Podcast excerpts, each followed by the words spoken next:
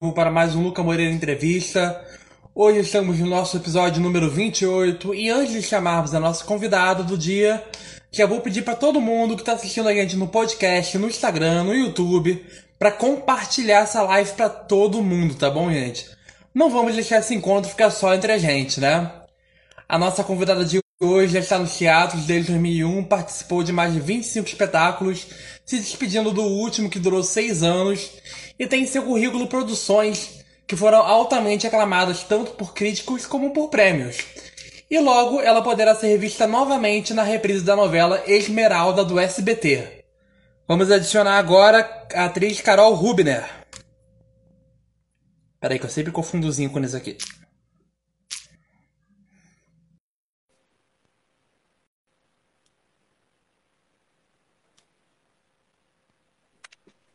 E aí, Carol, tudo bem? Oi. Seja bem-vinda. Muito obrigada. Muito obrigada por, por ter topado o convite desde já, tá bom? E eu queria perguntar, é, como está a sua expectativa para a nossa entrevista hoje?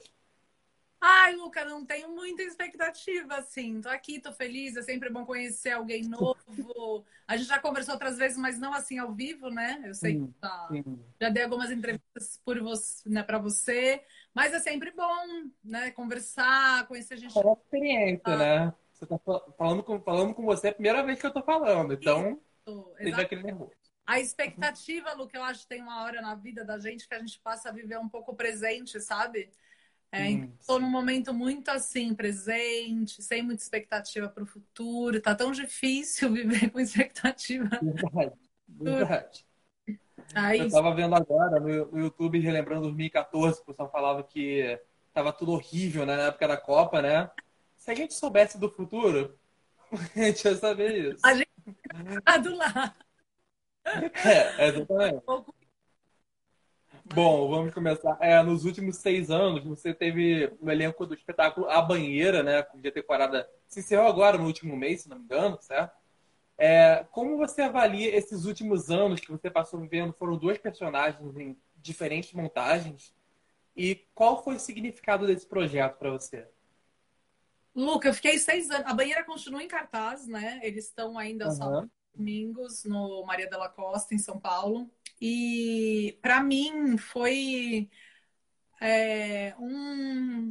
Eu vejo como algo diferente assim na minha carreira, como um divisor de águas, assim, sabe? Porque é uma peça muito bem dirigida, muito bem acabada, é, com uma boa produção, né? E com onde o público, onde a gente teve muito público. Então, o ator de teatro receber muito público é algo que marca mesmo a vida, né? Tanto que quando eu saí, agora eu fiquei seis anos, imagina, Luca, aí eu saí. Quando eu saí, eu fico vendo ainda, eu, eu entro no, no Instagram deles, né? E aí eu vejo aquele, e vejo as fotos, revejo, e revejo a quantidade de gente que ia. Então é assim, é uma peça que recebe muito público. Então, é, isso eu tenho saudade, assim, do público, sabe? De entrar, mesmo durante a pandemia, a gente foi a primeira peça que voltou em cartaz, em outubro do, de 2020 ainda, a gente voltou em cartaz com, com a banheira, é, que era algo, né, que nem, todo mundo, ai, vai ter teatro, não vai, a gente teve coragem, a gente voltou e deu tudo certo. E gente- eu lembro que nesse dia a gente recebeu 80 pessoas, a gente falou, gente, como? E a banheira é que, que vai 200 pessoas, 200 pessoas e o, o público adora. Então, é, foi, foi muito, muito especial para mim mesmo, assim, não tenho... um- É, é maravilhoso, né? Não, foi incrível. E o legal Eu tô com saudade, tá. E o legal de você passar tanto tempo é que toda hora é um público diferente. Isso é legal do teatro, né? Porque você vê reações diferentes. Isso que é bacana. Exato, é, você nunca sabe o que, que vai acontecer, é sempre uma novidade. É, todo, to- eu ficava sextas e sábados, né? Agora eles estão aos sábados e domingos. E foi um dos motivos também que eu saí, porque é, é muito, muito tempo, assim, não ter nenhum dia de descanso, sabe? Vai me. Tenho muitas tarefas durante as semanas também. Então, eu preciso de um dia pelo menos para descansar. Então, foi um dos motivos também que eu tive que sair. Quando eles foram pros, aos domingos, eu falei, gente, aos domingos, todo dia de responsabilidade eu não vou conseguir. Sim, bom. E a sua trajetória nas artes cênicas já é bastante extensa, né? É, já se completam, eu fiz as contas, tá? Eu sou de humanas, mas se completa 21 anos de carreira, desde que estreou a peça O Dia da Noiva, no início dos anos 2000, né? E, E voltando um pouco. A gente pesquisou. voltando um pouco no tempo, você ainda se lembra da primeira vez que você subiu no palco? Como é que foi ver tudo aquilo? Lembro, Luca, eu lembro. Você sabe que a minha mãe me contou esses dias que eu dei muita risada, porque eu sempre tenho, né? A gente cria as nossas memórias, a gente Aham. passa a acreditar em algumas memórias que a gente não, não lembra direito.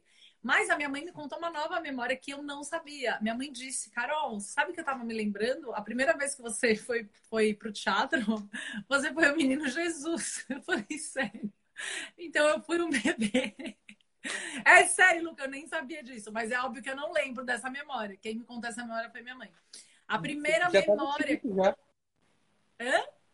Já estava escrito já que era pra ser. Acho que é. Imagina, ser o menino Jesus. Aí eu lembro que quando eu estava no segundo, na segunda série, quantos anos a gente tem? Uns 10, 9 por aí. E também foi uma peça que eu estudei em colégio católico, né? Em Moema, a vida inteira, Colégio Nossa Senhora da Aparecida. Então, a gente fazia peça no final do ano, na segunda série, ah, o segundo ano, que hoje seria, acho que o terceiro ano do ensino fundamental, que era a minha Mudou tudo. é isso, o terceiro ano do ensino fundamental, que é que a minha filha tá agora. Então, uns oito anos.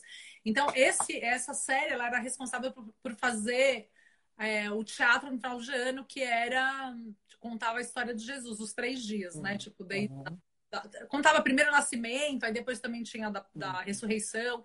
E aí eu lembro que nessa peça, que foi a primeira vez, eu fiz o povo de Deus. A gente entrava cantando uma música de túnica e com uma vela na mão cantando o povo de Deus, no deserto andava. Eu lembro muito disso. E a minha próxima memória, daí já vem com uns 12 anos, esse foi muito especial para mim, porque hum, era um rodeio de poesias que tinha na escola e a gente tinha que apresentar na classe. E eu apresentei uma poesia do Pedro Bandeira que chamava Irmão Menor. Isso eu lembro muito, assim, muito. Uhum. E aí a professora escolheu alguns alunos, tipo, para representarem as séries no festival da escola. E eu fui escolhida. E eu lembro que eu fiquei em terceiro lugar nesse rodeio. Eu tenho até hoje meu. Era um- um- uma competição de declamação de poesias. E eu ganhei em terceiro lugar, tenho meu meu certificado. né? Então isso para mim é, nossa, foi muito especial assim, tipo essa sensação assim, e era um teatro grande nessa escola, tinham 300 lugares. E eu lembro um lugar de liberdade, assim, de poder falar o que eu pensava também, porque era uma poesia que falava irmão menor é pior do que é pior que catapora, é pior que, inje- que injeção, é pior que carniça. Mexe rabisca o meu caderno. Mas se alguém falar dele, tipo, eu posso falar, os outros não. E eu lembro que era um lugar que eu falo. É muito, foi muito especial, assim, para mim. Essas foram as minhas primeiras memórias, assim, de palco, assim. É, Bem criança, né? Bem pequena. Essa, essa da, essa da poesia era tipo um festival de talentos ou era uma coisa mais específica da escola? Não, era um festival de poesias mesmo, era um rodeio de poesias, só poesia. Então, era um, toda a escola declamava poesias. E todo, todos os alunos, né? E a professora escolhia alguns alunos das séries para declamar. E eu fui a escolhida da minha sala, né? É, então, tipo, para mim aquilo já tinha sido especial. Aí, quando eu fui declamar pro, para todo mundo, ainda ganhei um, um, um- um diploma de terceiro lugar, sabe? Um papel. Eu tenho até hoje esse papel. Podia ter separado, né? Pra mostrar, ah, a Luca. Bom, é claro que lá no início você ainda estava dando seus primeiros passos, né? E com o tempo você foi se profissionalizando, né? Cada vez mais. Em relação a isso, o que você acha que mais mudou na atriz, Carol Rubner? E quais são os traços que continuam te acompanhando profissionalmente até hoje? Eu acho que o que mais mudou foi o desespero de fazer arte. Eu não, não estou mais desesperada em fazer teatro como eu era. Antes eu tinha um desespero, uma inquietação, uma quase uma doença, assim. Eu não conseguia ficar longe do teatro. O teatro para mim é, ah, eu não sei nem dizer, é um culto, assim, é, é minha vida. É, eu sinto falta, tipo, eu não estar em cartaz para mim é estranho. Eu falo, ai meu Deus, mas é bom também um pouco ficar em cartaz. Isso acho que foi o que mais, mais mudou, assim, eu não sou mais a, a mesma atriz. E aí você perguntou outra coisa, o que que era mesmo? O que mudou e mesma coisa. É, o que, na hora o que eu... você... É, exatamente, era isso. O que, que você mais mudou na Carol até o dia de hoje? Era basicamente ah, isso. O que mais mudou Sim. é que eu acho que eu pensei numa coisa boa e uma ruim, sabe? E as, isso pode ser bom e ruim, depende. Então eu não tenho mais essa ansiedade, esse desespero. Isso me deixa também mais calma para poder analisar o projeto, escolher o projeto ou produzir o projeto, sabe? É, Você se tornou mais ter mais esse né? Exato, ter esse tempo de pera, o que, que eu quero fazer, o que, que eu preciso fazer, ou talvez o que precisa ser feito, sabe? Eu acho que é uhum. isso, Luca. Bom, uma das novidades anunciadas recentemente pelo SBT é o retorno da exibição de Esmeralda, é, que te tornou bastante conhecida né, lá em 2005, quando você encarnou a personagem Joana. Como estão suas expectativas para revê-la na telinha? E em questão de experiência pessoal e profissional, é... Não, perdi. Como está a expectativa para revê-la na, na telinha? E é verdade que todo personagem que você faz, que o ator faz, ele marca de alguma maneira a vida dele? Marca, isso eu não tenho dúvida. É... Tava, bom, vamos lá, vamos por partes, então. Vou contar uma história agora, porque eu preciso falar isso. Eu tava, eu fiz um, eu tô estudando licenciatura em teatro agora, porque eu quero muito também me, me tornar professora de teatro, professora, uma boa professora, né? Não uma professora, uma pessoa experiente que ensina teatro. Acho que são coisas diferentes. Minha mãe foi professora a vida inteira, então. E aí eu passei e vi, tinha um, uma árvore com aqueles cipós caídos. E eu olhei os cipós e eu lembrei da sensação da última montagem que eu fiz, que foi na faculdade agora, que tinha o cipó, e que a gente foi atrás do cipó e veio tudo de olhar para o cipó. É isso. Então não tem nenhum personagem que você faça que você não tenha é, esse mergulho que fica é, como uma cicatriz, entendeu? Ou a pessoa, eu vi que entrou agora há pouco o Delano, não sei se ele ainda está aqui ou não, Delano Avelar, que foi o doutor, o doutor Malaveri. Então, a hora, tá passando aqui um monte de nome, a hora que eu li Delano, eu falei, ah! tipo, Delano. Aí vem, vem muita coisa, vem é, é um, uma mala de memórias, entendeu? Da novela, do que foi fora da novela, porque é muito intenso. Você vive uma outra vida muito intensamente. E isso você carrega, você fica com você, não, não tem. É... Tipo, a Joana tem coisas da Joana até hoje em mim, né? Às vezes eu, hoje eu olho e falo, nossa, é... tipo, esse lado feminino dela, onde estava em mim, sabe? Essa falta de autoestima. É... Então tudo isso ainda está em mim. E a Joana, hoje, no começo eu assisti, eu falei, nossa, meu Deus, meu Deus, porque era muito nova, enfim, a gente sempre acha que a gente pode melhorar e a gente pode mesmo. Mas eu tenho visto até umas cenas que eu tenho gostado também, sabia, da Esmeralda. Eu falei, nossa, tem umas coisas que tão legais, assim, sabe? Você é muito. Você costuma ser muito autocrítica com o seu trabalho? Eu sou, eu sou bastante. É muito difícil fazer algo e falar assim, nossa, gostei muito. Eu não gosto muito de assistir, assim, assisto muito rápido, falo, ai, ah, já vi.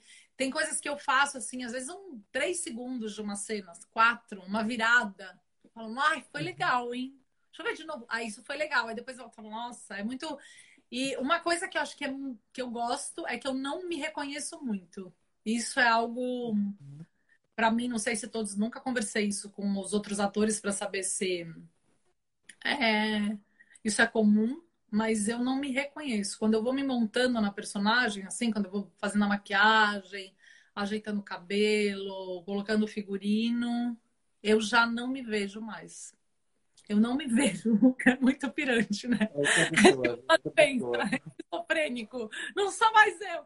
E eu acho muito legal não me ver, sabe? Porque eu não me vejo. Eu fico, acho que, muito lá atrás, não sei, é uma parada meio doida, assim. Eu devo ficar muito lá atrás. Uhum. Aí, por, e como tá na a expectativa frente... para Joana voltar? Hã? E como tá a expectativa para Joana voltar? Ah, não, tenho, tenho, acompanhado um pouco e é, eu gosto assim de algumas coisas, outras não. E é isso. Aí minha mãe me manda uns vídeos que ela assiste, tão lindo. Outras pessoas também, outros amigos, o Pedro, o Pedro Pauley, que também fez a novela Esmeralda, né? Comigo. Uhum. Ele me manda também vídeo. Aí, às vezes, gente que eu não conheço me manda vídeo. Então, isso é, é legal, assim, eu tô gostando. É, é gostoso, né? É gostoso, Bom. porque tá lá é pra ser, né? Essa é a vantagem Sim. do audiovisual. Você, você tem guardado aquilo. Isso que é bom. É, bom, além dos seus trabalhos na televisão, a sua presença se mostra bastante assídua nos palcos, claro. Onde você já mantém um currículo de mais de 25 espetáculos, se não me engano, que vão desde drama, comédia, infantil, musical, incluindo Enquanto as Crianças Dormem, do Dan Roseto, que foi indicado a cinco prêmios. É, você guarda muitas lembranças da, da, da montagem desse espetáculo, você? Nossa, é- é- esse espetáculo é. Esse é matador. Esse. Esse espetáculo, porque a primeira cena, a personagem que fazia, ela, ela, ela sofreu um estupro por três homens. Claro, no teatro, é, não era realista a primeira cena, porque a gente estava de roupa, ninguém tirava a roupa, mas é algo que não tem como não carregar essa ferida dentro de mim. E, e tem um lance no teatro também, que é diferente da TV, que é o físico, é a fisicalidade do teatro. Então, é, a forma que você, você repete tantas vezes a cena que você cria uma forma física. E essa forma física te leva para uma emoção. Então, a Kelly tinha, eu, eu fui, né, e, e o Dan Rossetti, ele fez a gente repetir muitas vezes. Era um espetáculo de dois atos, sei lá, duas horas e meia, três de duração, com intervalo, era uma peça enorme. Mas essa primeira cena, que devia durar, sei lá, 15 minutos, eu não sei quanto tempo mesmo, Luca, mas era a primeira cena. Que ela, ela, ela, ela sofria, ela fantasiava muito. Então ela saía da realidade e ela queria muito ser uma. A Kelly, o sonho dela era ser uma artista de musical, ela queria trabalhar na Broadway. Então, ela vinha com aquele. Ela vinha limpando, ela trabalhava numa, num fast food. Então tinha o esfregão, que ela estava ali limpando, e aí ela sempre se distraía, acabava derrubando tudo e ia para esse, esse sonho. Então ela não percebia muito o que estava acontecendo na vida dela, porque a cabeça dela estava nesse sonho. E então eu pegava aquele esfregão e eu tinha. Eu encaixava, tipo, a, a, a ponta assim, aqui da minha unha, no, no cabinho da, do, do esfregão assim, e segurava e ficava nesse lugar. Então, com o passar do tempo, já tinha uma marca no esfregão, assim, que da, da minha no mesmo lugar. E hoje, se eu pego um esfregão, por exemplo, e me monto nesse lugar, vem muita coisa. Tipo, não dá, ah, mas não é mais. Tudo bem, mas tem um lugar físico que é sempre igual. Sim. E isso é como na vida, né? A gente tem traumas na nossa vida que é difícil. A gente nem sabe os nossos traumas que a gente tem. E às vezes você provoca isso como ator, entende? Você provoca é, formas que te levam para um lugar e aquilo te deixa lá. É... Não que você procure isso, mas às vezes você está em cena, criando a cena, com o objetivo de cena e aquilo vem. Aí você fala, nossa, isso é bom. Vou pegar isso pra... Nossa, isso também é bom. E aí você vai acumulando e aquilo vira um. A sua, a sua caixona de ferramentas. Então, é, não tem como me desvencilhar isso. Outra coisa também muito legal que aconteceu foi que, que eu usava um moletom de. Hum, é, um moletom que eu levei. Então, o figurino da, da Kelly fui eu que, que levei, sabe? E o Dan esses dias me contou que ele dá aula lá na escola, na, na Wolf Maia, né? Ele dirige peças lá. Aí ele falou, nossa, Rubner, eu tava dando aula e eu lembrei de você, eu contei para meus alunos, nossa, a atriz que fez o Fantástico, ela levou o figurino da casa dela, sabe? Que é uma coisa comum para quem faz teatro, mas para quem não sabe, não entende ainda direito como que é, né? Como funciona às vezes. Bom, é, são, isso que você falou são gatilhos de memória, né? Que acaba, que acaba que a gente remete a, a um passado nosso, né? O que aconteceu. Exato. Bom, Uma, esse gatilho de memória que a gente faz na vida, a gente consegue criar ele, né, como ator. sim. É, falando agora um pouco sobre cinema, no ano de 2007 você participou do filme Blinders, que é do consagrado diretor Fernando Meirelles, brasileiro, é, onde também dividiu cena com a Juliane Moore. Como foi a sua passagem por esse projeto e a experiência no set? É, é um, é um, foi um projeto muito grande e eu fiz uma participação muito pequena, tipo, de elenco de apoio. Porém, para me tornar elenco de apoio desse filme muito grande, eu passei por uma bateria de testes. Não foi algo assim, ah, eu vou fazer uma figuração, né? Porque foi o que, o que eu fiz foi uma figuração. Mas para isso, é, eu fiz um teste de horas de, de teste. Depois desse teste, a gente fazia workshop, a gente fez. Aí os escolhidos foram fazer workshop. E a gente ficou uma semana em Montevidéu e a parte mais legal foi o Fernando Meirelles me apresentando a Juliane Moore, né? foi mais icônica na minha vida. Tipo, eu entro no set e tal, e, eu, a cena que a gente faz, nós éramos um grupo de sete atores. É, nossa, muita gente boa nesse grupo. Tinha um deles que tinha muita fala, que é o Plínio Soares, ele falava, eu não falava nada. E tinha os outros seis, que então a gente estava ali, só que eu era que pegava nela. Então, por pegar na Juliane Moore, eu fui apresentada para ela. Então, ganhei esse. Então, o Fernando Meirelles, tipo, eu lembro dele me apresentando para ela. Imagina, isso é muito surreal. Tipo, Juliane, this is Carol, Carol, this is Juliane. nice to meet you, Juliane. Tipo, action, sabe? incrível! Porque isso e é como incrível. foi trabalhar com o Fernando? Hã? Ah, desculpa, desculpa, pode continuar. Mas... Não, e como foi trabalhar com o Fernando como diretor? Como é dele como diretor?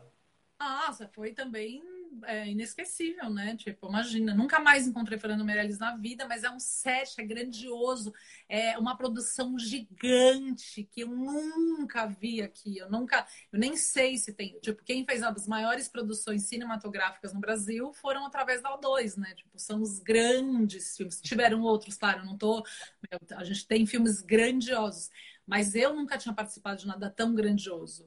Então, tipo, Montevidéu, a cidade velha ali, era de. Tipo, era, era o estúdio. Uhum. Oi? Então você entrava no centro de Montevidéu, tipo, quatro, cinco, seis quadras, tudo fechado por filme durante dias para gravarem as cenas. Então é muito grande, sabe? É, é outra proporção, é, é, é outra proporção, é incomparável. Assim, eu já fiz alguns filmes aqui no Brasil. Ainda bem que eu já fiz, agradeço, foi incrível, mas é, é incomparável. A estrutura é, é incomparável. Tipo, a quantidade de investimento, né? E a gente entra numa outra discussão também. E, e o Fernando Meirelles está nesse lugar, né? O O2 está nesse lugar. É uma produtora é, com investimento, com credibilidade, com grandes projetos. Então, aí tudo muda, né? E com grandes talentos, né?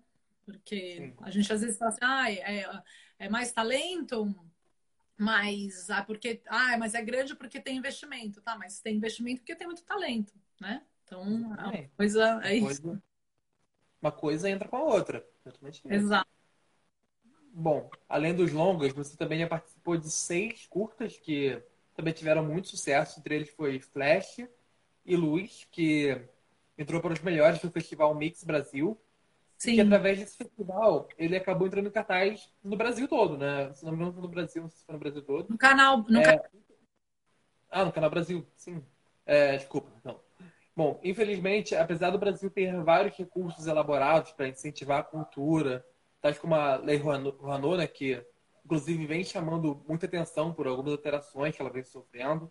Uhum. É, o que você acha, o que você acha que falta para que o Brasil passe a valorizar mais as produções que a gente faz aqui no nosso país? É, eu acho que a gente tem até alguma valorização entre as pessoas. Eu acho que o que falta um pouco é de incentivo e de hum, credibilidade também da, das grandes empresas. É isso que falta. Assim, tipo, a gente precisa de incentivo e de acreditar que é possível, porque é possível e sabe que é possível, né? Então, as leis de incentivo, elas precisam mesmo existir cada vez mais e cada vez com mais aporte, é porque é o ponto de partida, sabe? Para os artistas, porque a gente não tem ainda um, uma outra forma. É tudo muito caro. Ah, eu vou alugar uma sala de cinema, é caro. Ah, eu preciso de uma locação, é caro. Ou mesmo no teatro, é caro. No teatro, o aluguel do teatro é caro. Então, é. Claro, aí você precisa. É, é base também, né, Luca? Tipo, é, é, educação, uma coisa tá ligada na outra.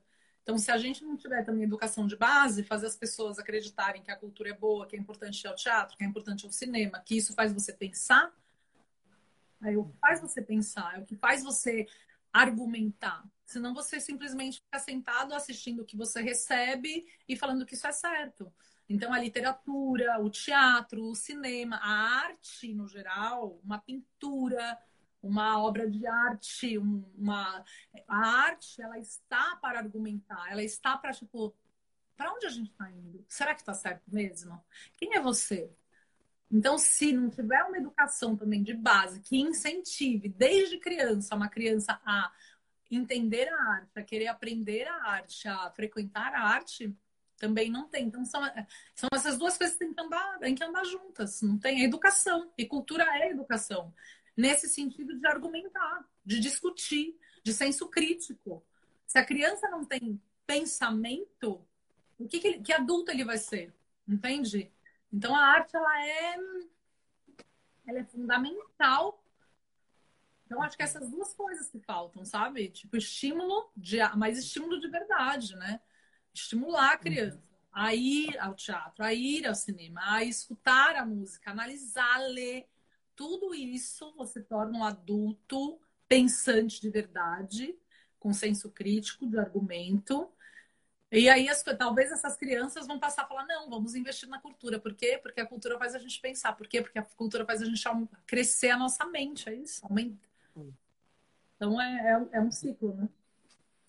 Nesse caso, é, é, é, ver que é uma coisa boa, né? Aquela cultura e com isso você acaba motivando, principalmente, né? Quanto mais consumo, mais novos vão surgir, certo? Exato. É isso. Porque mesmo o entretenimento que a gente pensa como a ah, cultura ou não cultura, não importa. A cultura do entretenimento, ela também tem lugar de questionamento. Ela também, só que ela não é tão é, na frente, ela não é tão é, é, sem, sem máscara, ela tem um pouco, ela é, ela é um pouco nebulosa, mas ela também é questionada, ela também argumenta, entende? Então é isso que falta, falta só vontade e educação, é só isso. Bom, é, tá certo. Bom, comentando um pouco agora sobre o seu relacionamento com o público mais jovem, como a gente falou, você também fez peças infantis, né? Um dos seus mais recentes projetos foi a peça Zazou, Um Amor de Bruxa. Sim. que ficou em cartaz de abril a maio de 2021. E nesse caso, falando um pouco em questões técnicas da dramaturgia e da produção, é, como é se entrosar com esse público mais jovem e quais são os principais desafios dessas novas gerações? Tipo, considerando o conteúdo que tem que ser correto para essa idade, né? As adequações, os cuidados na hora de criar o projeto. Como funciona tudo isso? Quem fez o, o, projeto, tipo, quem escreveu esse texto é uma, ela é chamada Genitriz Mielina. Então, é uma mulher muito culta, muito inteligente, uma um, um, a mulher é um acontecimento, assim, ela escreveu para a cultura, ela trabalhou, ela é e ela tem netos, então veio de um livro dela que já é que já é vendido nas escolas, que já é consumido pelas crianças. Então, junta-se um grupo para pensar. Então, eu sou mãe, tenho dois filhos, sou artista, junto com a Nadine Trismelina, essa senhora que tem toda essa bagagem, junto com a Ailton Guedes, que também é um cara militante, com muitas preocupações em relação ao futuro do nosso país. Nós três, como nós éramos produtores, então tínhamos muitas discussões para como seria esse projeto, como construir esse projeto, como levar para a criança, né? Porque era a história de uma bruxa que então tem, nossa, aí você vê um monte de camadas, né? tipo, como a mulher é vista, ela é bruxa, né? A mulher. E uhum. o, o vendedor de perfumes, o sedutor, esse homem, enfim. Aí, aos poucos, as coisas, quando eles se encontram, você vai vendo que essa bruxa não é tão bruxa, que esse homem sedutor não é tão sedutor, e aí as coisas vão se revelando. Hã?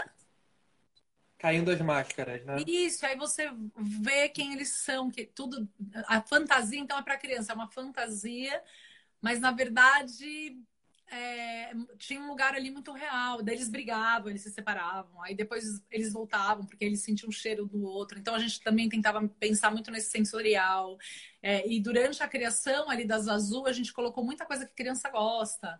Tipo, tinha uma hora que ela tinha um urubu, né? Que era como se fosse um filho dela, a bruxa. Então esse urubu fugia. E as Azul tinha um programa de TV com muita fantasia, muito, muito lúdico. Ela ia de um lugar para outro com muita facilidade. E aí teve um, eu lembro de um momento assim que isso é, a gente foi construindo juntos, e aí a gente colocou o TikTok, Instagram, todo, todo esse vocabulário. E aí, tipo, ai, me ajuda, quem pode me ajudar a encontrar o boi? Você também tem que saber, tipo, eu pedi ajuda pro Naruto, pro Ben 10, né? Porque tudo isso também faz a criança se aproximar, é, porque são é, produtos muito conhecidos e que te ajudam também muitas vezes a. Eu fazia dancinha, aquela dancinha, sabe aquela dancinha? Eu tinha essa dancinha, Zazu fazia essa dancinha. Então era um lugar assim, vou conversar com vocês, mas olha só o que eu também quero contar, né? E a gente falava sobre o amor. Né? Eles, e aí eles viveram felizes para sempre, não tão fedidos e nem tão cheirosos. Então, e a hora que também ele virava um, ele virava um herói, e ele era um herói que vestia uma capa rosa, ele era tudo rosa. É, tudo isso para você vai lidando com a educação é, num outro lugar, sabe? Sim. É, e, e, aí a criança sai de lá, tipo, repensando no que é certo, no que é errado, sobre o preconceito. As Azul tinha tudo isso. Sim. E foi divertido fazer essa peça? Muito, adorava. Morro de saudade. Tá lá, vou, a gente tá pensando em voltar a, com as Azul, porque foi no meio de uma pandemia. Eu falo, gente, a gente fez peça infantil, a gente estreou um espetáculo infantil, tipo, no meio da pandemia, no Teatro Alfa. E foi, era incrível. Eu nem sei mais se eles estão ainda com esse, com esse plano de apoio, porque eles tinham um, um, um, um projeto de apoio né, pela Lei Rouanet e isso eu uhum. acho que caiu, que eram os infantis, porque tinha um teatro alfa, tem um grandão em cima, e o pequenininho ficava embaixo, tipo, estimulando esse teatro infantil, ao invés da Lei Rouanet. Acho que não, eles não conseguiram é, mais esse apoio né? Tendo um teatro, olha isso. Uhum. Então é bem, é bem complicado, assim, tudo, tudo que estamos vivendo é eu acho tudo bem complicado. Para a cultura ainda tá, a gente está correndo atrás, está tudo certo. Fiz azul, a gente fez, a gente corre atrás. Só que hum, ou a gente precisa ter o apoio do público, ou a gente precisa ter o apoio do governo. Né? Alguém precisa apoiar a cultura. Se não. E o melhor seria dos dois, né? É, exato. Ai. Bom, existem várias teorias, tem até um pouco a ver com o que a gente começou agora. Tem várias teorias e artigos que posicionam a artista como um porta-voz da sociedade, onde, através de seus trabalhos, seja no palco, no cinema, televisão, música, acabam por conseguir influenciar e conscientizar o público sobre diversas mensagens importantes, né? Que aquele projeto busca transmitir. É, qual você considera ser a principal importância do teatro como uma forma de educar e de informar a sociedade? O, o artista, Luca, ele escuta né, o que está acontecendo. Então, é o que eu acabei de falar das azul. Então, o que, que a gente precisa ensinar para as crianças hoje? O que, que eu preciso, o que, que eu quero como mãe? Eu quero que meus filhos cresçam como? Eu quero que meus filhos cresçam livres de preconceito, isso é muito importante. Eu quero que meus filhos cresçam com um olhar melhor para uma divisão social, algo mais igualitário. É, esse eu acho que seriam os meus dois minhas bases ali de educação para os meus filhos. Uhum. E, por exemplo, em Azul, a gente tentou colocar tudo isso. Tem tudo isso no Azul. Entende? Então, você estimula esse pensar, é isso. Você acha que tá certo? A Azul, então, começava, ela jogava feitiço em criança mal educada. Coisa simples, mas, a criança que fala muito palavrão. É claro, não é nenhum problema falar palavrão, mas ali, ah, então falar palavrão, você está desrespeitando a, a, o outro que não gosta de ouvir, sabe? Então as azul ia lá e jogava um feitiço, a menina virava um sapo. Aí a outra vinha e, e não obedecia a mãe. Joga, não é obedecer no sentido de, ah, você tem que me obedecer, mas é de respeito. De respeito. O que a gente espera? A gente espera respeito. Então é, é, um, é um pouco esse lugar assim de liberdade, né? Porque aonde vai a minha liberdade e a sua liberdade, não tem que ter um respeito no meio de tudo isso. Então esse respeito às diferenças é, é isso que a gente isso em Zazu. É, então o artista ele vai pegar o projeto e vai tentar colocar ali o que ele pensa sobre para onde o mundo está indo e aonde que a gente, como daí eu acho que não é um, pessoa, não é um pensante, entende? Ele tenta entender o que a maior parte do povo quer e procura e estimula isso. Eu acho que é mais ou menos essa a equação, assim, sabe, do bom artista. Ele vai ouvindo, tipo, o que, que o povo quer? O que, que a gente está precisando? Ah, então vamos falar disso, que eu acho que é isso que a gente precisa falar. Então é um pouco essa responsabilidade. Não acho que é uma obrigação também. A gente também está aqui para entreter, mas eu não vejo como dividir entretenimento de, ah, sabe assim, teatro arte, teatro entretenimento. Ah, é um pouco diferente, uhum. mas até o entretenimento tá é político, tá falando alguma coisa, sabe? Tá argumentando. Ele ensina é exatamente isso. Bom, durante sua trajetória, você foi moldada por diversos mestres de teatro, de teatro tais como Rufy Maia, Fátima Toledo, Fernanda Leal. E hoje é que você falou, você está realizando sua licenciatura, né? Para começar hum. a dar aulas. Bom, você possui alguma visão específica a respeito da arte ou da metodologia que você pretende utilizar em suas aulas com seus alunos? Já para pensar? Nossa, eu... Ah, é muito, é muito. Ainda não pensei. Eu tenho ideias, é, porque eu vejo uhum. que não existiu nenhum lugar que eu passei, Luca, que me ensinou tudo. Isso não existe. Então, é, o artista ele vai se moldando, ele vai entendendo, aprendendo, se reinventando. Mas uma coisa eu sei: o dia que eu der minhas aulas, para mim, primordial, e que eu acho que não sou eu, tá? Isso aí também já vem. É, tem, passei por diretores que me mostraram isso, e o cinema, depois do cinema brasileiro ali, que a gente teve. É, alguns filmes que levaram a gente, né? Cidade de Deus, que entrou um pouco a Fátima naquele lugar de que até o Marcos Vinícius, que é um diretor que eu adoro muito, eu estudei um pouco de cinema com ele, é, também fui dirigida por ele em peças de teatro, um cara que eu admiro muito. Ele também ele começa muito nesse lugar. Quem é você, sabe? Então tem um lugar ali que é primordial, que eu acho que é quem é você. Se não for você, você, você, que nem aqui é, é o Luca. Quem é o Luca? Essa pessoa tem que ser interessante. Então, em cima disso, a gente vai construindo técnica, técnicas, inventando coisas, mas essa essência do artista é o, é o mais importante, assim. Falando sobre isso, que você tocou na nossa essência de quem somos nós, você acredita que também é necessário ter um perfil ideal para, ser artista? Ou você começa a se moldar? Qualquer um pode, pode tentar se mudar nessa área. Qualquer um pode ser artista. Qualquer pessoa. Eu acho que se você quiser, você é artista, e claro, você fala, ah, eu vou ser um artista genial, aí já é outra coisa. Ah, eu vou ganhar muito dinheiro com isso, aí é outra coisa. Agora, querer ser artista, aí ninguém é, pode te tirar isso, entende? Eu falo pelo ponto, porque tem muita gente que aponta dedo, né, falando que falando que você tem que ter perfil ideal para tal profissão, para tal coisa. Tem muita gente que aponta esse dedo, né? Eu falo por esse lado. Isso, isso não existe. Você tem que ter vocação. Se você quiser ser um bom artista, vocação. Por exemplo, você quer ser ator? O que, que você precisa? Ah, eu quero ser ator de teatro. Então tá, todos os finais de semana você vai trabalhar. Ah, mas então você não vai ser artista de teatro. Você vai fazer outra coisa da sua vida. Ai, mas eu quero ser artista de teatro, e vou trabalhar só segunda e terça. Então tá, você vai ser um artista, vai ser, ser mais difícil você se encaixar. Então tem algumas coisas que. Mas aí eu acho que é vocação, não é talento. Entende? Uhum. Ah, mas eu não gosto de luz na minha cara. Ah, eu fico muito tonta quando tem muita luz. Então você vai ter que tomar um remédio. Então tem algumas coisas que é, são intrínsecas, você não consegue separar.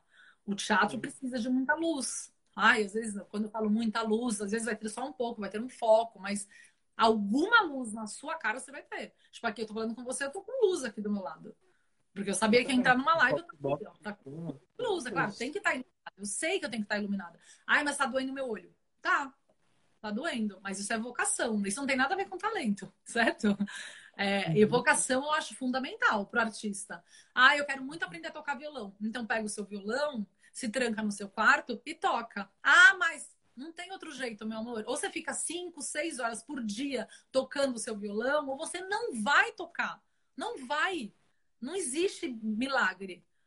Ah, mas eu tenho muito talento. Aí é outra coisa. Mas aí você já é artista, você não quer ser, né? Você já é, você já tá, você já nasceu um gênio, que bom. Mas quando eu digo, mas eu quero ser artista, então se dedique muito. Vocação, estude, não pare. Ah, mas eu não sou tão bom. Dane-se, estude. Mas eu tenho vocação. E aí, a hora que a gente pensa na vocação, eu me sinto muito vocacionada, Luca.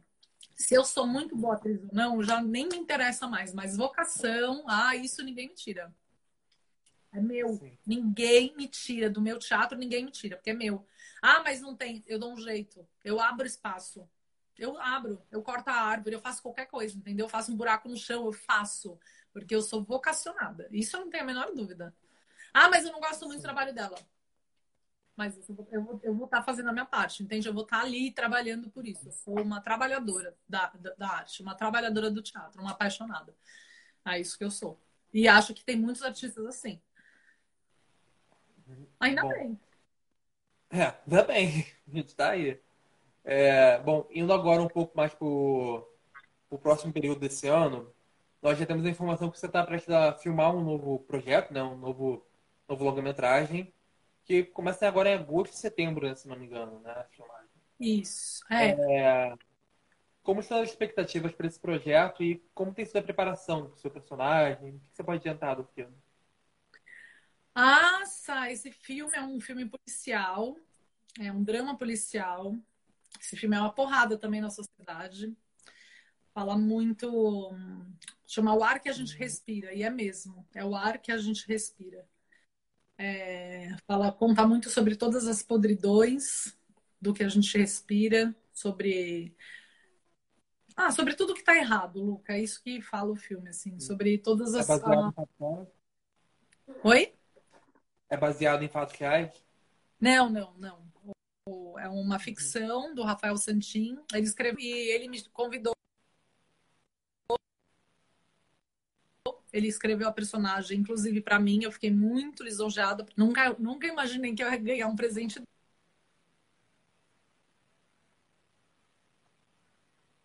Tá mudo. Voltou. Ele deu muita liberdade, assim, para que eu criasse.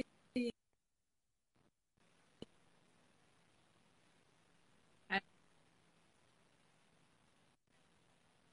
Algo que eu. Que me fizesse muito. que eu me sentisse muito à vontade, sabe? E aí, algumas coisas, a gente já fez vários ensaios é, para colocar essa investigadora é, ela é uma mulher sozinha, mas ela é muito CDF, isso que é muito parecido comigo também. E aí eu fui criando algumas coisas, assim. Eu falei, ai, sei lá, comer esse baby cenourinha, né? Tipo, imagina essa mulher malhando, querendo pegar, né? Ela tem que pegar o cara, ela tem que pegar o assassino. E, e eles são Sim. muito um, sabatinados pela mídia, né? A polícia, a polícia corrupta. Porque uhum. existe uma polícia corrupta, mas ela, no caso, a Cal, a personagem que eu faço, não é corrupta. Tem a corrupção, mas não é dela. Então, assim, ela se incomoda muito com isso, ela quer muito descobrir quem é corrupto, quem não é. Então, aí eu fui construindo junto com o Rafa essa mulher. Eu falei, meu, ela podia comer baby cenourinha em vez de fumar, porque ela malha. Aí, no fim, a gente tirou a baby uhum. cenourinha. Aí, é, ela vai comer doce, sabe? Sabe essas coisas? Tipo, Sim. que mania é essa, né? Que a gente tem uma mania. Ou morde a caneta, tem um bloquinho. Aí eu fiquei ali pensando e aí me inspirei muito na, na Alicia, que é a personagem da Casa de Papel, é, que uhum. ela come muito, ela tá grávida, ela come muitos doces e ela tinha muita cena que ela chupava pirulito. E o Kojak também, que é um, um, personagem bem importante de uma série americana de 1970 era um careca, assim, era um investigador que chupava pirulito. Aí eu falei, Rafa, e se ela chupar pirulito? Ele, Carol gosta. Eu falei, eu também. Eu gosto, eu gosto dessa coisa de, sabe, durona, mas que. É, aí, aí a gente foi indo para esse, esse caminho aí de. É, dessa mudança, sabe? De. Aí eu parei de cortar o cabelo também, que tava com uma franjinha grande, aí já tem que deixar crescer. Eu tava com uma franjinha curta, agora já estou deixando crescer. Aí eu também mudei um pouco, o meu loiro estava muito aberto, aí eu fui que, querer ficar uma coisa mais queimada, mais ruiva, que acho que dá uma coisa mais de força. E essas são essas, essas coisas, assim, Luca, que a gente vai moldando, sabe? Não sei se de dentro para fora. E aí eu comecei a malhar muito. Eu falei, minha, essa mulher tem que correr. Tinha muito, quando eu li o roteiro, tinha muita cena de perseguição. Falei, cara, tô aqui cansada, como que eu vou? Daí eu comecei a correr. Agora eu tô correndo todo dia. Porque, ué, se ela corre, não importa que ela vai correr, não importa que eu vou gravar um dia, entendeu? Uhum. Só que esse dia, eu tenho que correr. Se ela corre, se ela corre, você vai correr por ela. Exatamente isso. Exato. Então eu tô correndo já desde já vai fazer um ano já que eu entrei no processo de pensando na Cal, sabe? Foi uma das pessoas que me, que me levou a treinar pesado, tem treinado muito agora na academia, foi pela, pela policial. Então é isso, como ela já tá na minha vida. É claro que fui eu que fiz isso para ela, entendeu? Eu falei, meu, ela pode ser assim, ela pode ser assim. E acabou transformando a minha vida também. Nossa, na semana, eu filmei algumas cenas em julho, né? E, tipo, aí a gente foi criando uma cena que ela tá assistindo a TV e ela tá vendo aqueles. Tudo que estão falando mal da, da polícia, enfim. Aí eu fui e já falei com o Rafa, falei, Rafa, vamos fazer ela malhando em casa, sabe? Não ela ali passiva, ela tá ativa, ela tem que estar tá ativa o tempo inteiro. Ah, o diretor é incrível, o Rafael Santin, tipo, um encontro na minha vida, um achado, uhum. um achado. Ele é muito generoso, muito, muito, muito generoso. Eu fiquei é, muito feliz, assim, de, de ter me encontrado com ele, porque ele escuta. No dia que a gente foi filmar, ele pediu, aceita as ideias, então Sim. Tudo isso me deixa muito animada, assim, Luca. Eu tô bem animada para as próximas filmagens. Essa personagem que você falou que você buscou inspiração, a Alicia, do Casa de Papel. É. Cara, eu amo essa personagem. Ela é muito debochada. Adoro ela. Hum. Situação. Isso. E o, o, Rafa, que é o roteirista, isso tá no. A, a Cal, ela é. Ela tem umas piadas muito bobas, a personagem. Sabe assim? Gente, ela é desse lugar. Eu falei, cara, tem um lugar aqui que eu então, eu peguei, e não é nada errado, né? Tipo, a mulher é uma. fez um, deu um show de atuação na casa de papel. De papel. Por que, que eu não vou pegar alguma coisa, sabe? Tipo, é uma homenagem. Ah, é uma homenagem. É uma homenagem.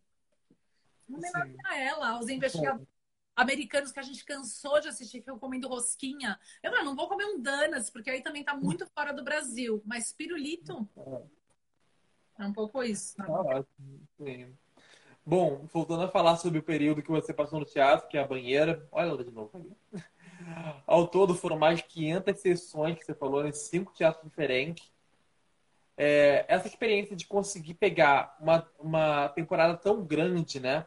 E conseguindo manter a mesma qualidade das apresentações e exposto a opiniões, reações diferentes do público. Essa experiência requer uma concentração e um foco, um foco a mais do artista? Uma preparação a mais? Não sei se uma preparação, Luca, mas para o artista é importante saber se o que está sendo dito é... ainda é importante para a sociedade. Eu acho que esse lugar, a gente tem que ficar muito atento, porque parece que a peça pode estar tá ficando velha. Então, você está transformando a peça. Eu fui transformando a minha personagem. Quando eu comecei com a Fernanda, não... a Fernanda que eu, me... que eu me tornei não era a mesma. Porque senão ela foi indo para um lugar eu, fui, eu tive que deixar ela muito, muito, muito preconceituosa para que o público entendesse que é essa caricatura. Uhum. Porque se eu continuar como eu era no começo, que era uma, uma personagem, ela já era preconceituosa. Mas se eu deixasse ela num lugar como eu estava, sem pintar tanto, por ser uma comédia, talvez o público não entendesse que eu estava satirizando um pouco o que é ser preconceituoso, entende? Hoje. Seis anos atrás. Se você, se você pegar a primeira apresentação e a última, você vai ver diferença no seu personagem, né? Com certeza. Absoluta. Ela foi se tornando mais escrota, porque ela tinha que se tornar. Não dava para ficar em cima do muro. com tudo que está acontecendo, com tudo que a gente escuta de preconceito, com pessoas preconceituosas. Não dava. Eu tive que escolher um lado. Não dava para fazer a Fernanda. Ai, será que ela é preconceituosa? Não. Eu tive que ir lá e pintar com o tipo mais forte que eu consegui, com a tinta mais forte, tipo com a bandeira mais forte. Gente, eu sou uma pessoa preconceituosa. O que você acha que é? Você acha que é legal ou não? Aí é com o público. Mas eu tive que declarar esse preconceito, entende? A Fernanda ela teve que declarar o preconceito dela. Pra, aí eu me sentia bem. Senão. Aí não tinha mais para onde ir. Foi um dos motivos também. Eu falei, gente, não tem mais, não dá. Eu, a Fernanda já. Não, não consigo deixar essa mulher mais preconceituosa do que ela. Do que eu já deixei. Eu não sei mais se o público está entendendo o que eu estou querendo dizer. E aí foi a hora que. Que eu meio que saí também, por todos esses motivos, sabe? Mas é uma peça muito engraçada. Tem um, é, eu acho que fala, fala um pouco de preconceito, sobre o que o preconceito pode fazer com a pessoa, sabe? Sobre. Fala sobre transexualidade. É, é, é, é uma comédia, mas toca em assuntos delicados, bem delicados. Bem Bom, delicados. a novela Esmeralda, que vou até responder a pergunta que alguém tá fazendo aqui há um tempão, coitado. Existe uma curiosidade que aconteceu antes da estreia, que foi que você acabou sendo escalada a partir do projeto, que foi o reality Casa dos Artistas, né? Protagonista de, no, de novelas. Uhum. É, existem muitas Sim. recordações da época que você recebeu a aprovação, da época que você entrou no reality? Que eu recebi o quê? Não entendi. Que você recebeu a notícia que você faria a novela, ou que você entrou no reality. Existem Ai, recordações da época?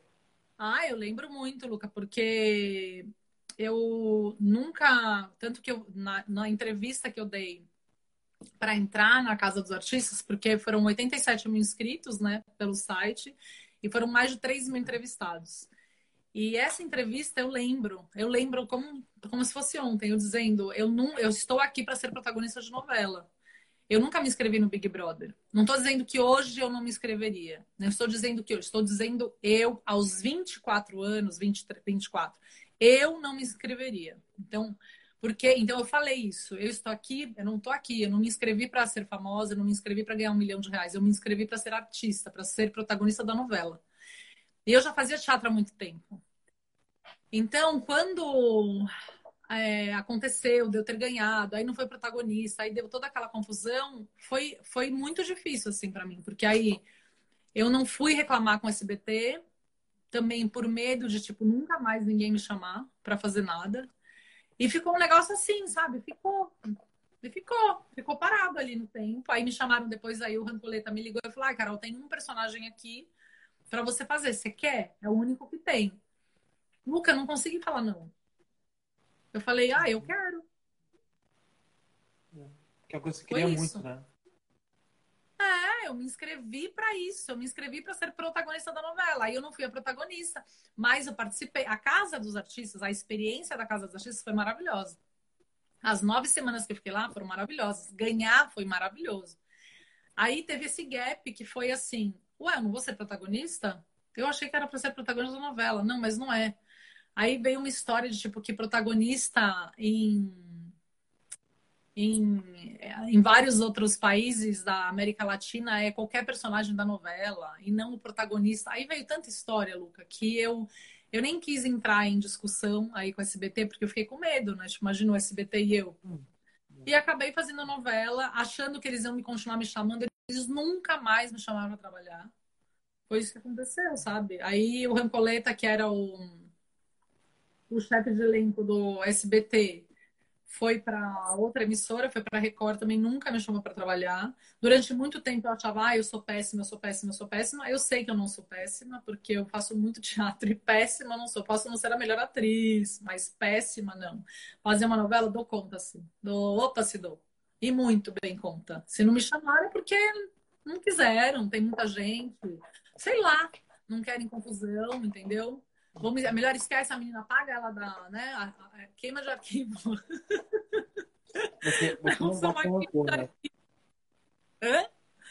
Nesse caso, você não guarda rancor, né? Por esse caso, né? Não, eu não guardo. Eu acho engraçado só pensar. Acabei de pensar isso agora, que talvez eu sou uma queima de arquivo. Por isso que nunca mais ninguém uhum. me chamou. Mas tudo bem. Não, não guardo porque a, A novela foi legal, foi uma experiência bacana. Talvez se eu não tivesse passado por isso, eu nunca teria feito a novela, eu nunca teria feito nenhuma novela, porque é muito. Pensa na peneira. Até você conseguir fazer uma novela, Luca? Ó, não é fácil. Então, por isso eu, agra eu agradeço. Tá? Eu ainda tive a. Eu, eu tomei uma, uma droguinha, sabe? Tipo assim, ah, quer experimentar? Experimenta. Só um pedacinho, só um pouquinho. Não vou te dar nunca mais, mas eu experimentei. Que nem quando eu fui lá, eu não, eu não faço filmes de Hollywood, mas eu conheci a Juliane Moore e participei de um. Eu experimentei.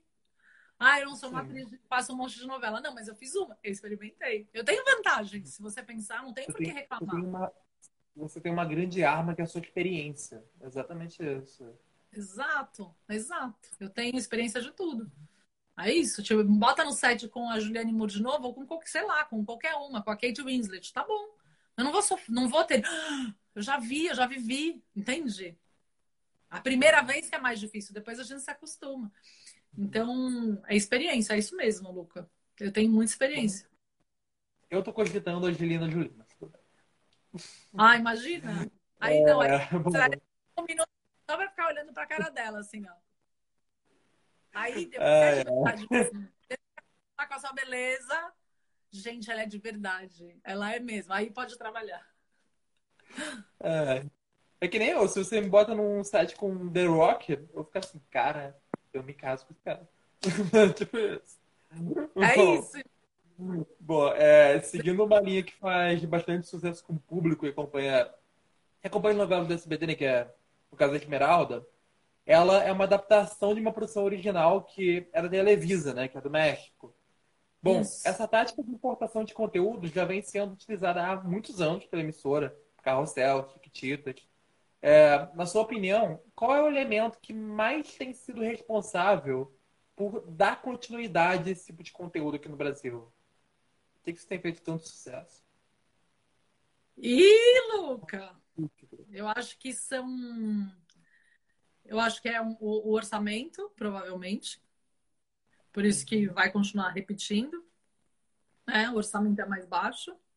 Imagina contratar o autor, o produtor, a, todos os criativos. Nossa, é muita gente, hein? Imagina o figurinista, o cenógrafo. Nossa, imagina o tamanho. Então, acho que o investimento é muito grande. E aí eu acho que a SBT percebeu que existe um sucesso já pronto, né? Por que não? É como estou fazendo agora, acabei de pensar nisso, eu nunca pensei, tá, Luca? Pensei agora, tipo, quando pega um grande musical. Não é mais fácil trazer o Fantasma da Ópera? Já está pronto, a gente já sabe que é sucesso, o povo vai assistir. Então, acho que é um pouco isso, já está pronto, sabe que é sucesso, por que, que a gente vai ficar inventando coisa? Faz o que já está pronto. Só copia. Pega aí Aconteceu copia. Então. com o Weekend, com, com vários outros preços da Broadway que vieram para cá para o Brasil. Exato, é isso. Aí é certeza de, de sucesso, né? Acho que é um pouco isso. Aí a, a, o SBT fez a mesma coisa. Que é muito dinheiro, é muito, muito investimento para produzir algo novo, né? Sair do papel, tudo novo, uma novela nova. Ah, tiveram, o SBT tentou, né? Fazer novelas é, não teve o Francisco Alves Taxista, acho que era esse o nome. É, eram, eram novelas novas ali do SBT, tiveram outras também, que me veio essa aqui, que o Ronaldo Sembroni até escreveu. Mas aí você precisa de muito, muito investimento. Muito. Então, eu acho que é um pouco Verdade. isso. Por, por isso, é, eu acho que é esse o motivo do sucesso, sabe? Bom, verdade. E a última pergunta da noite é como você se definiria como artista e como pessoa, para finalizar?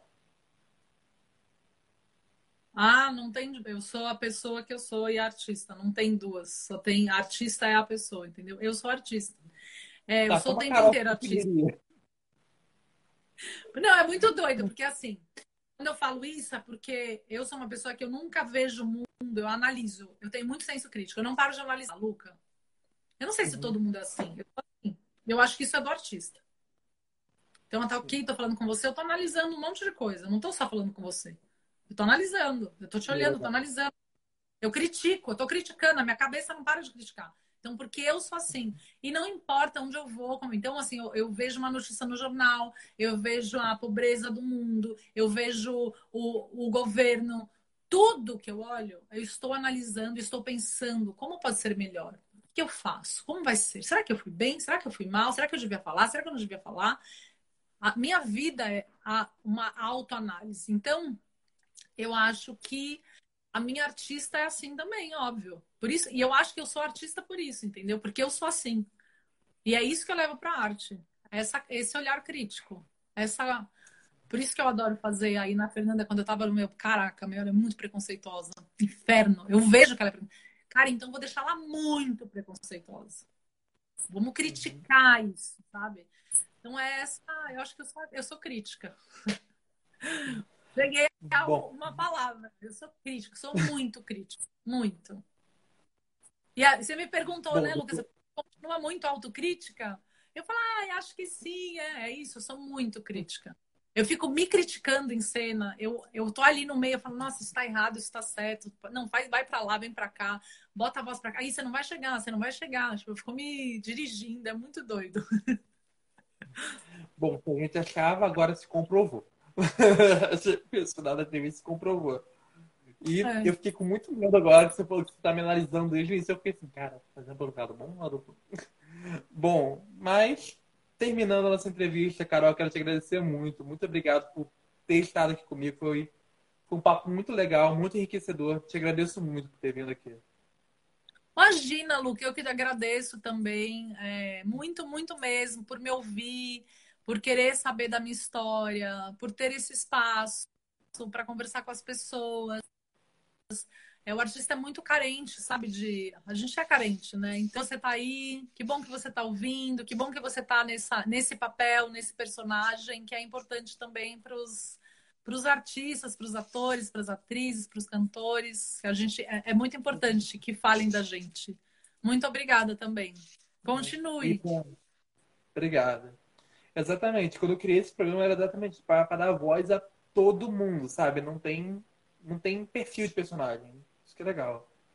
E, bom, para quem te conheceu a partir de agora na live, onde é que a gente te encontra? Redes sociais, site? Onde é que a gente te acha? Sim, rede social, Carol Rubiner, Carol Rubiner atriz. Tô até pensando em mudar esse atriz, mas aqui já, quando eu entrei tem uma Carol Rubiner, que nem é daqui do Brasil, e ela tem seis postagens. Então não tem Tipo, aí eu fico pensando nesse nome, é meu nome, Carol Rubner, é quem eu sou. Tem a Carol Rubner atriz. Se um dia eu mudar, eu te conto. A gente volta aqui e fala. Bom, então foi isso, pessoal. Muito obrigado por todo mundo que acompanhou até agora. Lembrando, se você perdeu algum episódio, algum episódio, alguma parte da, da nossa entrevista, tá lá no podcast, Luca Moreira Entrevista, no Spotify, Amazon Music e Google Podcast. Até a próxima, Beijo. Carol. Muita sorte e muito sucesso para você, Luca. Para nós. Tchau, até. Beijo Tchau. grande.